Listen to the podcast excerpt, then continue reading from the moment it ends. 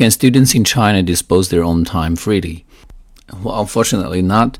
Students in China have plenty of pressure um, because their parents are very enthusiastic about putting pressure on the students.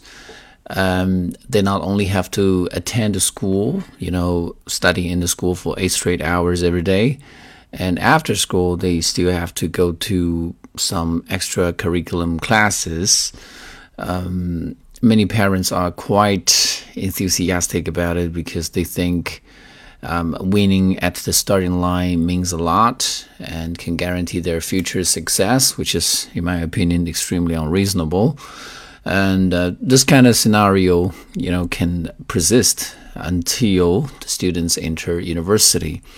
And a very strange phenomenon, though, is that once the students enter college, they will have plenty of disposable time.